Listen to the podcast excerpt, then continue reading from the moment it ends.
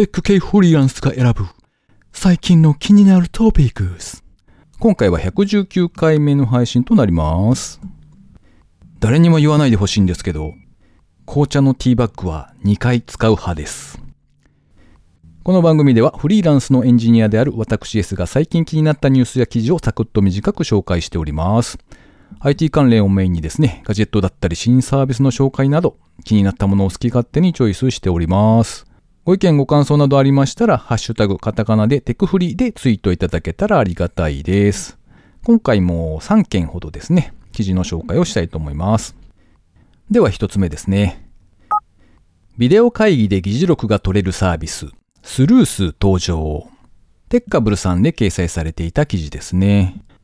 株式会社カンタムコアは、ウェブ会議での参加者の発言内容を文字起こしするサービス、スルースのベータ版を無償で提供開始。スルースはですね、Zoom とか Teams、Google Meet、Skype 等を利用した会議中に発言者ごとに文字起こしをしてくれるサービスだそうですね。現在は利用に関しては登録フォームから初期登録が必要。で、リリース記念としてですね、当面は無料で提供される予定だそうです。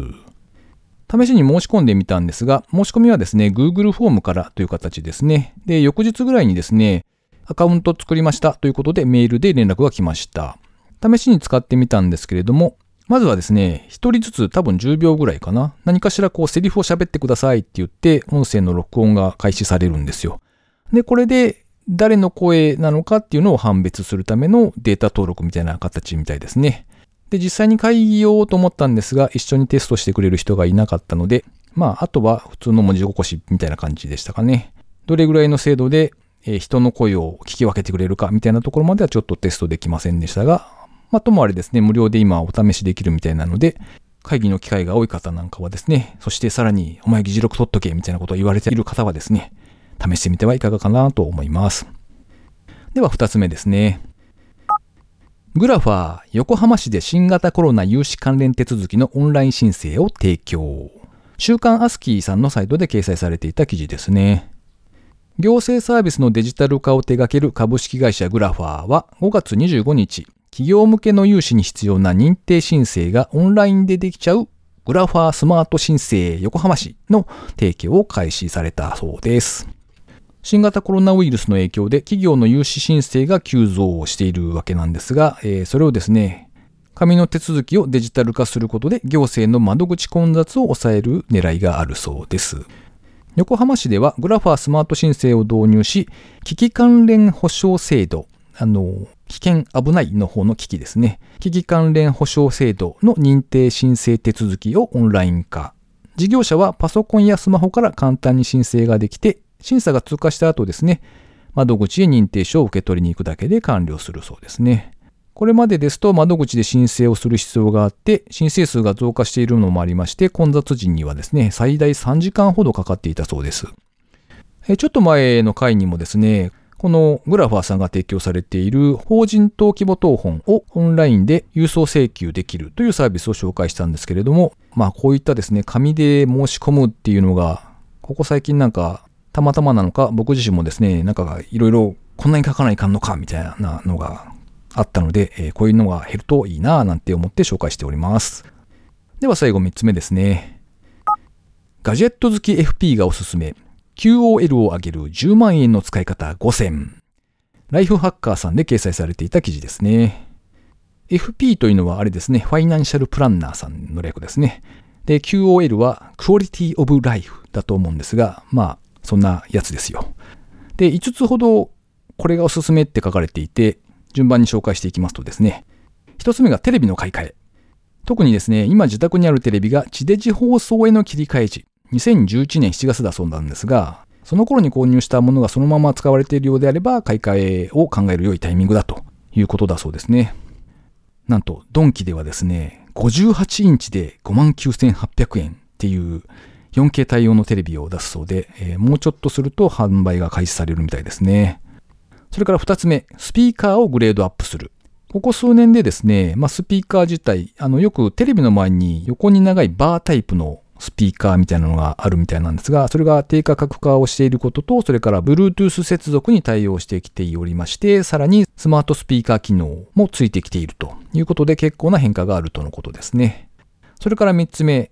タブレットの買い替え。iPad に関してはですね、2015年の9月を境にして別物と言っていいほど進化しているんだそうで、まあそのあたり古いものを使っている方は買い替えてはどうかということみたいですね。それから4つ目、据え置き型ゲーム機の購入。まあ現状ですと、買うこと自体が難しくなっているんですが、まあハードウェアさえ手に入れればですね、ソフトはもう今は全てダウンロード版で買えるので、おすすめですよというふうに書かれておりましたね。それから5つ目、サブスクは3種類まとめて契約する。この3種類というのはですね、音楽系、それから動画系、そして雑誌系ということで、それぞれ1つずつ合計で3つのエンタメサブスクが楽しめると、巣ごもり生活がはかどりますよというふうに書かれておりました。以上、10万円の使い方として5つ紹介されておりました。確かにですね、テレビはうちも結構古いのを使っているので、ありかもしれんななんて思いながら読んでおりました。買った当初はですね、あの、テレビの中のなんかよくわからないアプリというか、専用アプリみたいなもので、YouTube のプレイヤーもあってですね、最初は見れてたんですよ。なんですが、多分、YouTube 側の API 仕様変更とかがあったんでしょうね。途中で使えませんということで、あっさりと見れなくなりまして、えー、そのまんまになっておりますね。考えてみると、Amazon プライムビデオとかですね、もしくは Netflix みたいなものが普及しだしたのも割と最近な気もするので、まあ、今の大きなテレビでですね、あれを家族みんなで見られたりするといいのかななんてこともちょっと思っております。ということで以上、記事を3つ紹介させていただきました。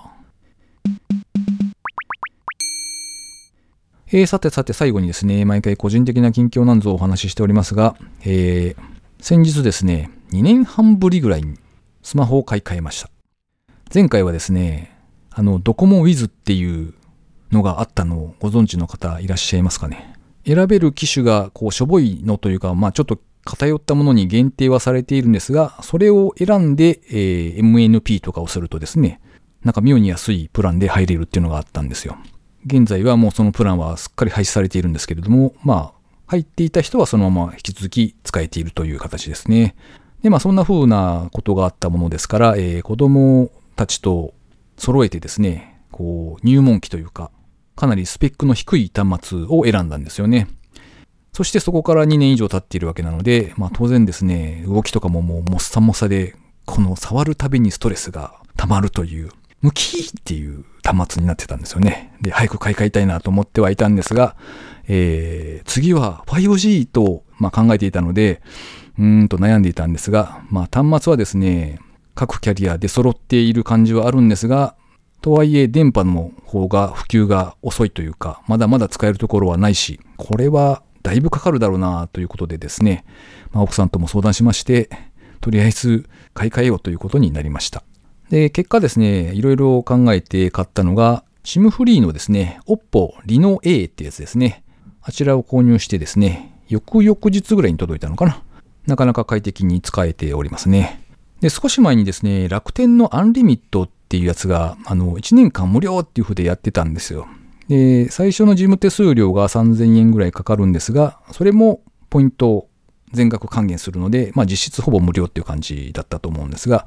それでまあ試しに入って契約はしてるんですよね。でなので、端末としてですね、あの、DSDV って呼ばれるやつですね。デュアル SIM、デュアル VOLTE かな。